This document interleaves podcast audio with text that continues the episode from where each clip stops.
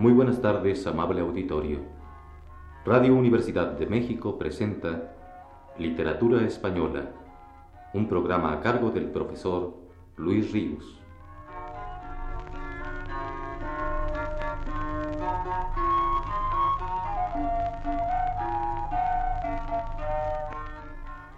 El profesor Ríos nos dice en su último texto, Calderón de la Barca, 1600-1681, es cronológicamente el último de los grandes poetas dramáticos españoles de la Edad de Oro. En el teatro de Calderón, escribe Balbuena Prat, se señalan dos estilos, uno en que se continúa el sentido realista del drama de Lope y sus recursos escénicos.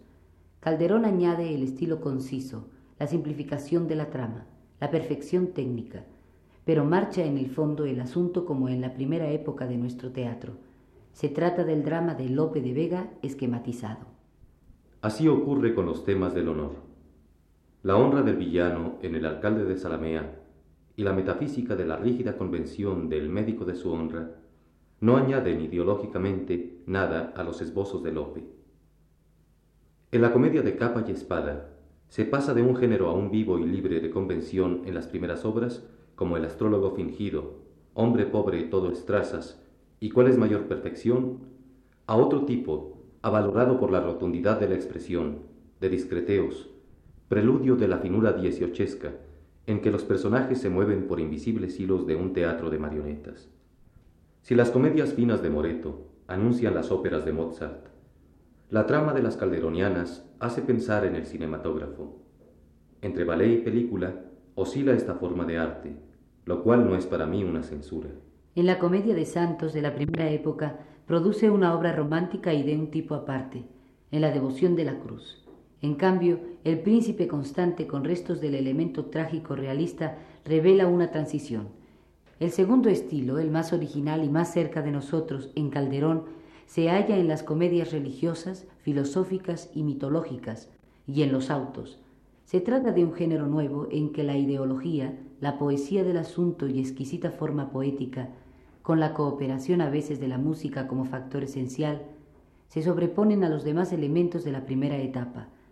Representan esto la vida es sueño, el mágico prodigioso, los dos amantes del cielo, la hija del aire y la estatua de Prometeo para citar obras que sobresalen en una abundante producción. Los estilos de Calderón no coinciden absolutamente con la cronología. Como en las dos maneras del greco, hay interferencias de una en otra sin que se puedan absolutamente encerrar en límites. Con todo, desde la mitad de su vida Calderón tiene predilección por su nueva forma, escogiendo temas mitológicos, obras en que la escenografía adquiere gran importancia y en que el teatro tiende a hacerse síntesis de todas las artes.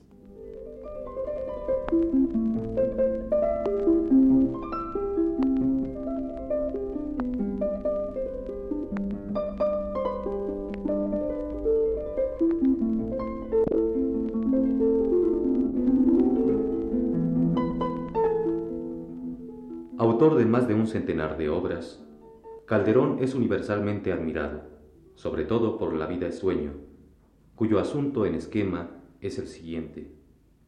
Segismundo, príncipe de Polonia, vive preso en un castillo, sin tratar con los hombres, excepto con Clotaldo, su ayo.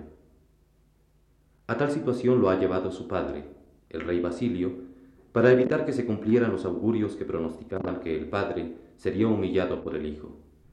El rey, para probar a Segismundo, lo lleva a la corte, después de haberle dado un narcótico.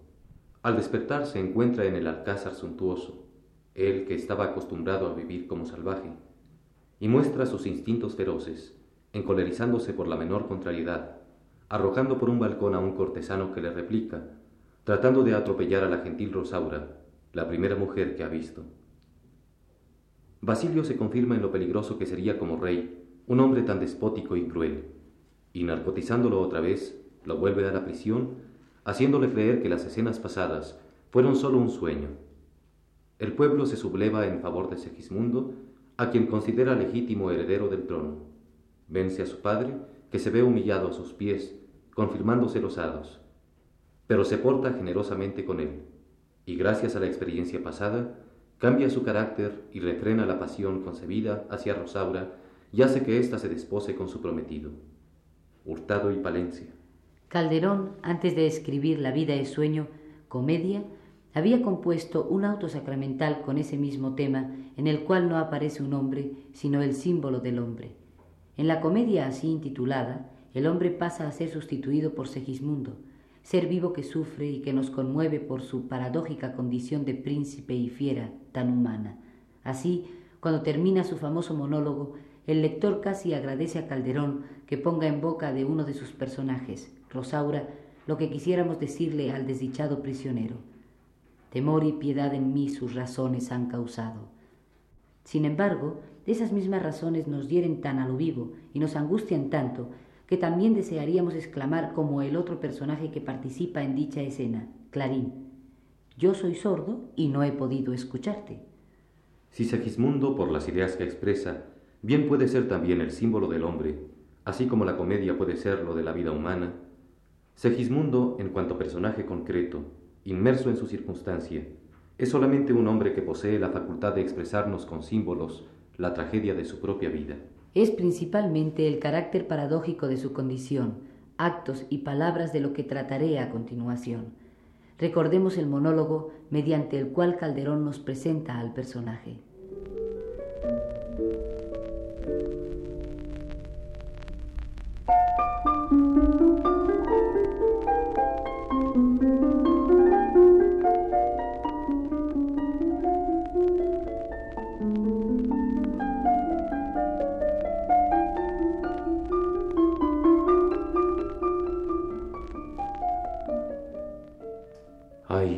De mí, ay infelice, apurar cielos pretendo, ya que me tratáis así, qué delito cometí contra vosotros naciendo, aunque si nací ya entiendo qué delito he cometido.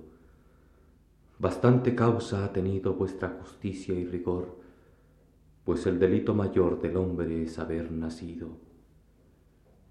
Solo quisiera saber para apurar mis desvelos, dejando a una parte cielos el delito de nacer, ¿qué más os pude ofender para castigarme más?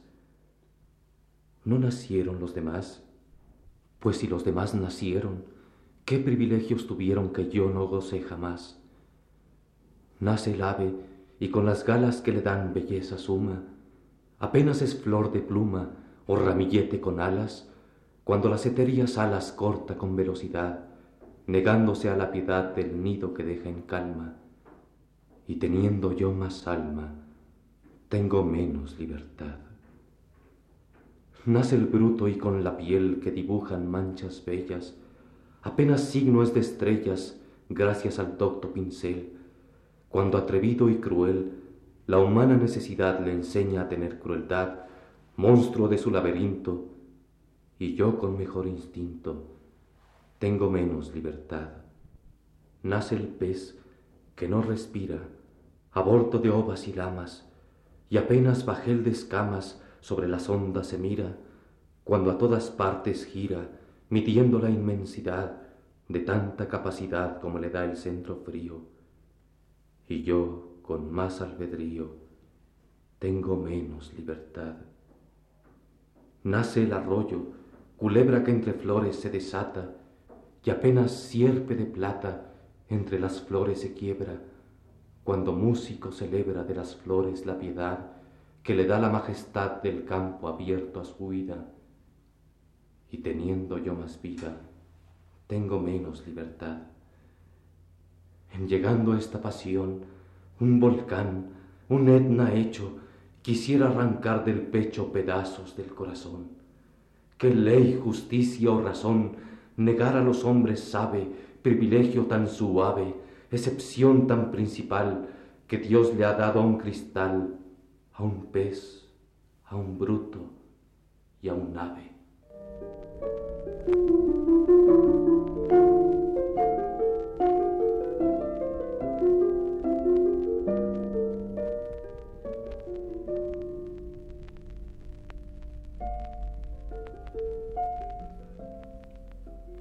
La primera paradoja que advertimos en el lamento de Segismundo Es su queja por haber nacido, por haber nacido ya, y no poder gozar de la libertad que el nacer otorga.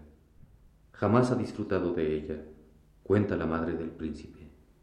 Antes que a la luz hermosa le diese el sepulcro vivo de un vientre, porque el nacer y el morir son parecidos, su madre infinitas veces, entre ideas y delirios del sueño, vio que rompía sus entrañas atrevido un monstruo en forma de hombre, y entre su sangre teñido le daba muerte, naciendo víbora humana del siglo.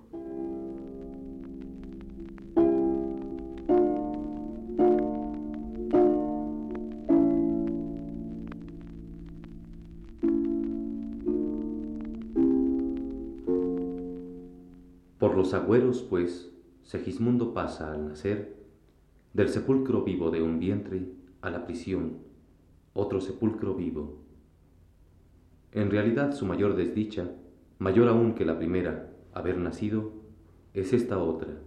Quizá la más angustiosa queja que puede exponernos un ser humano es la de no haber nacido del todo. Segismundo continúa preso en ese oscuro vientre de roca, ligado por un cordón umbilical de hierro que se enrosca a sus piernas y le imposibilita el nacer verdaderamente y por ende ser libre. En efecto, Segismundo, el príncipe condenado por los malos agüeros, el que pena el delito mayor del hombre, el de haber nacido, ¿lo ha cometido? No nacieron los demás. Pues si los demás nacieron, ¿qué privilegios tuvieron que yo no gocé jamás? Privilegios que poseen las aves, los peces, las bestias, todos antes que él, quien con más alma, albedrío y vida tiene menos libertad. Pero ¿cómo puede exigir la libertad un hombre que no se ha desprendido de las entrañas maternas o terrestres, que no ha nacido del todo? Ese es el verdadero privilegio negado a Segismundo. Así pues, el primer rasgo paradójico del personaje calderoniano encierra en sí la tragedia mayor del hombre, el drama primario, el de nacer, que quizá corra parejas en angustia con el de la muerte, y el drama secundario, el del permanecer ligado a un oscuro vientre por toda la vida, el desesperado esfuerzo del hombre por nacer del todo y la angustia que representa el ir naciendo y con ello muriendo cada día. Las cadenas no se rompen de una sola vez. El cordón umbilical que liga a Segismundo a su sepulcro vivo, al vientre materno y terrestre, se va desgarrando lentamente, como en un sueño, a través de toda la vida. La ruptura solo se cumplirá con la muerte. La fuerza sugeridora de la vida, el sueño, es enorme. Los dos planos, de la conciencia y del inconsciente, están admirablemente intuidos en su ambigua frontera por Calderón. De ahí la perenne modernidad de la vida y sueño y su poderosa vigencia que podemos, dentro del terreno de la creación literaria, advertir en grandes obras contemporáneas muy recientes. ¿No podría ser epígrafe perfecto de Cefalú la novela de Durrell, el verso calderoniano, monstruo de su laberinto?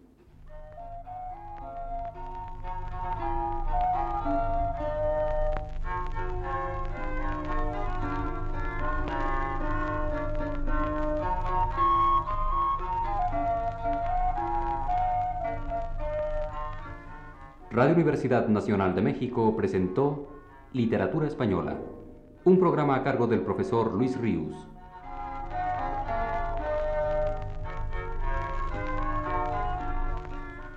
En una intervención especial, escucharon ustedes las voces de Aurora Molina y Claudio Obregón. Agradecemos su atención y les invitamos para el próximo viernes a las 18 horas. Muy buenas tardes.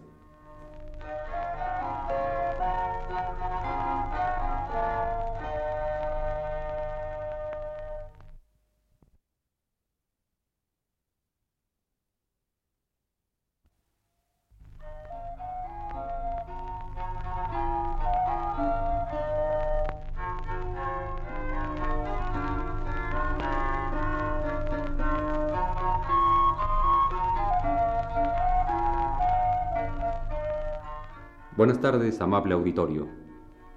Radio Universidad Nacional de México presenta Literatura Española, un programa a cargo del profesor Luis Ríos.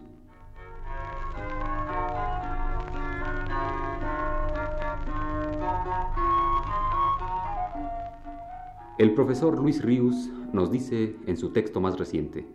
Entre los grandes poetas españoles desterrados a raíz de la guerra civil, ocupa un lugar de excepción por la calidad de su obra Rafael Alberti. Escrita la mayor parte de esta en el destierro, es natural que dicho tema sea uno de los más frecuentes en ella, y concretamente el destierro de España. Pero ese sentimiento, el de destierro, es en el hombre, y muy señaladamente en el hombre contemporáneo, más radical que el que pueda derivarse de una determinada contingencia histórica desventurada, y en consecuencia lo hayamos expresado muchas veces por poetas que no han vivido nunca una contingencia de tal naturaleza o que no la han vivido todavía. Esto último podemos comprobarlo curiosamente en el mismo Alberti y en su primer libro de poesía Marinero en Tierra, publicado en 1924, cuyos cuatro primeros poemas comentaré hoy.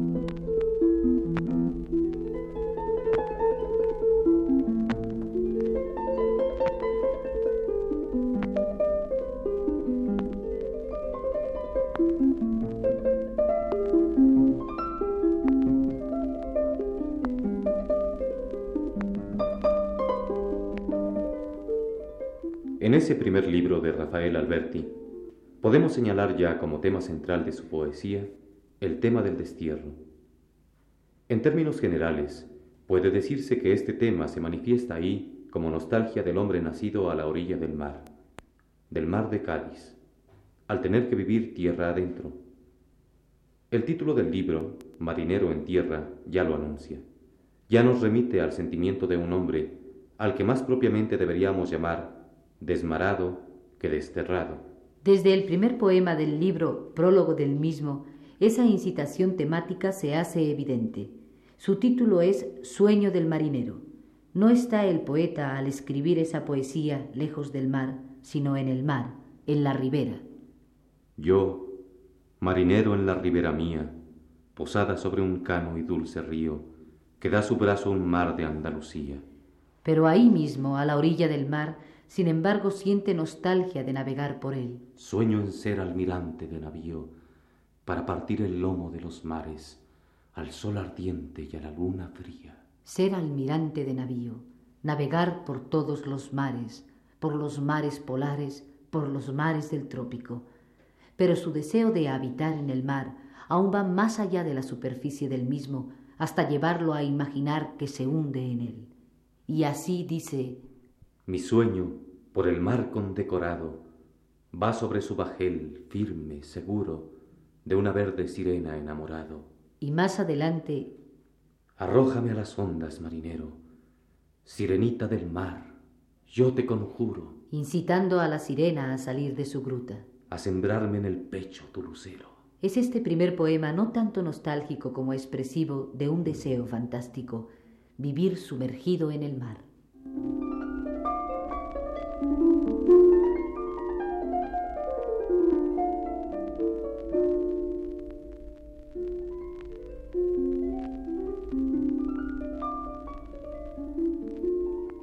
Descontado el poema anterior, que es el prólogo, el primer poema de Marinero en Tierra se intitula A un capitán de navío. Lleva como epígrafe un verso de Baudelaire que dice Homme libre, toujours tu chériras la mer, que efectivamente da la clave del poema. En él Alberti, como Baudelaire, identifica al mar con el sentimiento y el ansia de libertad. Su canto lo dirige a un capitán de navío capitán de los vientos y de las golondrinas lo llama, y le pide que con su barco arrastre todos los litorales. Todos los litorales amarrados del mundo, pedimos que nos lleves en el surco profundo de tu nave, a la mar, rotas nuestras cadenas. Ansía el poeta que los litorales rompan las cadenas que los tienen detenidos, inmóviles en los continentes, y naveguen a la saga del barco, al mar, a la libertad la imaginación de Alberti corre parejas con la de los niños que contemplando el mapa mundi piensan en los continentes bogando por el mar como barcos gigantescos. En este poema, uno de los personajes predilectos de la fantasía albertiana, la sirena, vuelve a aparecer. Buen marinero, hijo de los llantos del norte, limón del mediodía, bandera de la corte espumosa del agua, cazador de sirenas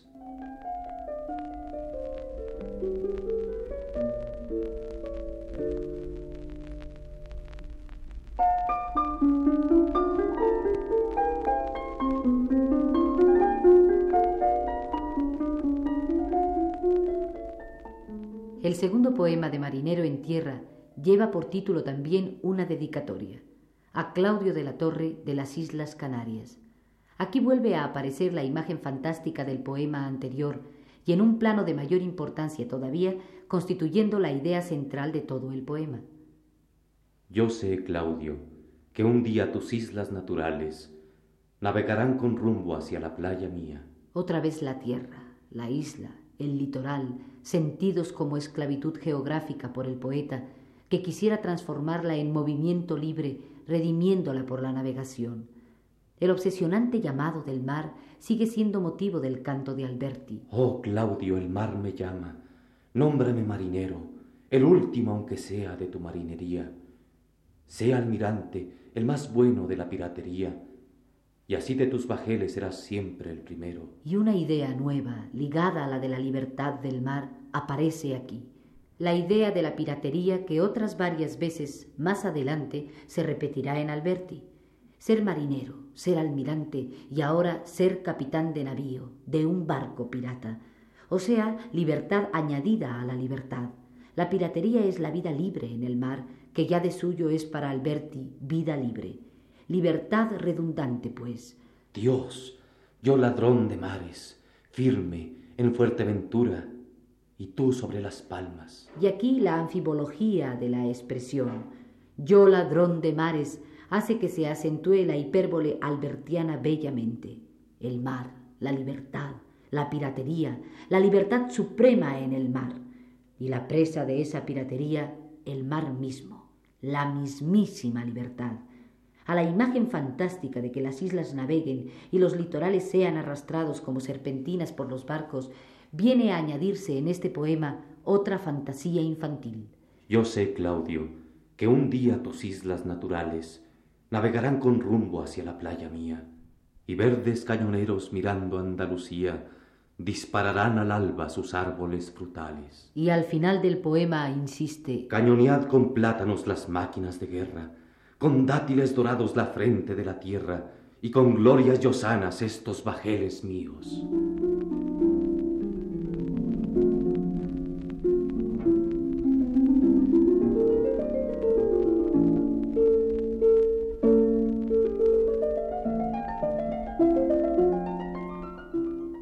Como los dos anteriores, el tercer poema de Marinero en Tierra es un soneto en versos alejandrinos.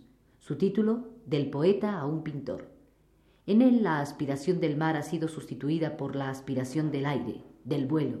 Los dos, buenos pilotos del aire, subiríamos sobre los aviones del sueño al alto soto de la gloria, y al mundo celestes bajaríamos el mirto y el laurel, la palmera y el loto. Aunque este tercer poema tiene una significación que trasciende las alusiones al aire, a la tierra, al mar, y que se refieren recónditamente a la vida del poeta y de ese pintor, lo cierto es que los elementos que Alberti maneja están perfectamente de acuerdo con el espíritu de los poemas anteriores. Descender ya, qué dulce, los héroes coronados por los súbitos lampos sobre el carro del trueno, con estrellas los jóvenes pechos condecorados, al mar de nuestra vida, ya esmeralda y sereno y retocar al toque final de la retreta la clara faz del alba, su voz hecha corneta de cristal largo y fino, en la antigua mañana que zarpamos del mundo, sobre la crin del mundo, y entramos en los cielos del estremecimiento, bajo los gallardetes rosas de la Diana. Ascensión primero al aire, al alto soto de la gloria, para bajar después con mirtos, laurel, palmera y loto, condecorados sus jóvenes pechos con estrellas al mar, al mar de nuestra vida, ya esmeralda y sereno, al mar, a la libertad de sus vidas tal vez, la libertad ya esmeralda y sereno, la libertad cabal, madura. Aquí podría comentarse, extendiéndolo a los poemas antes vistos, que estas intuiciones del poeta han sido expresadas mediante un lenguaje que busca una evidente sonoridad no tanto la sonoridad acústica del ritmo, del metro, de la rima, de ciertos recursos lingüísticos, como la onomatopeya tan clara en el verso, y retocar al toque final de la retreta, que indudablemente existe en Alberti y que podría ser un resultado o un eco todavía del modernismo, sino sobre todo la sonoridad intrínseca de los objetos y hechos de la realidad a la que aluden sus palabras. Descender ya, qué dulce, los héroes coronados por los súbitos lampos sobre el carro del trueno. Y después... Y retocar al toque final de la retreta la clara faz del alba, su voz hecha corneta de cristal largo y fino. Objetos y hechos estos evocados por Alberti estruendosos, rotundos, triunfales. Antes, en el poema Claudio de la Torre, se hablaba de las Islas Canarias como bajeles de guerra con cañones, sus árboles frutales disparando plátanos y dátiles. Así también esa marcialidad aparece en el prólogo, en el sueño del marinero. Mis gallardetes blancos en arbola, oh marinero ante la aurora llena, y ruede por el mar tu caracola. Gallardetes, lujo visual, triunfo de la marcialidad por los colores, por las banderas, por los sonidos, por los truenos, por las cornetas. Todo ese brillo visual y auditivo de los poemas de Alberti comunica una impresión de jovialidad indudable. La vistosidad jubilosa de los primeros poemas albertianos se nota también en la insistencia de la formalidad aparatosa de las condecoraciones. En Sueño del Marinero ya se imaginaba. Mi sueño por el mar condecorado va sobre su bajel. En el poema A un capitán de navío dice Capitán de los vientos y de las golondrinas, fuiste condecorado por un golpe de mar. En este del poeta un pintor imagina Con estrellas los jóvenes pechos condecorados. En fin, este tercer poema tiene también una liga con el poema prólogo, por lo que se refiere no sólo a la aspiración de surcar el mar, sino todos los otros elementos. El mar, la tierra, el aire, mi sirena, surcaré atado a los cabellos finos y verdes de tu álgida melena. Y como en él, y también como en el intitulado A un capitán de navío, el personaje misterioso y encantado de la sirena albertiana vuelve a asomar.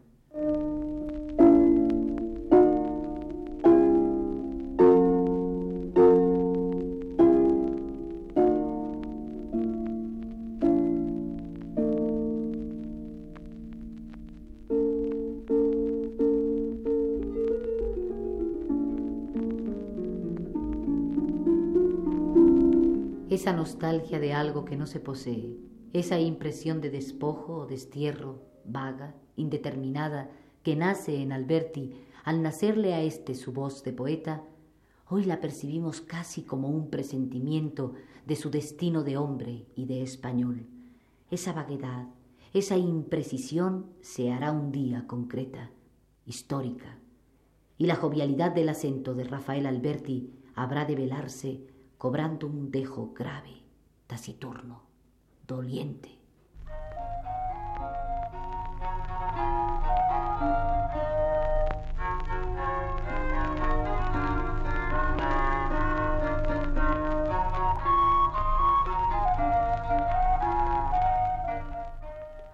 Radio Universidad Nacional de México presentó Literatura Española, un programa a cargo del profesor Luis Ríos.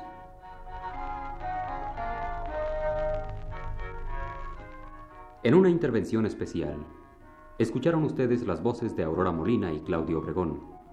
Agradecemos su atención y les invitamos para el próximo viernes a las 18 horas. Buenas tardes.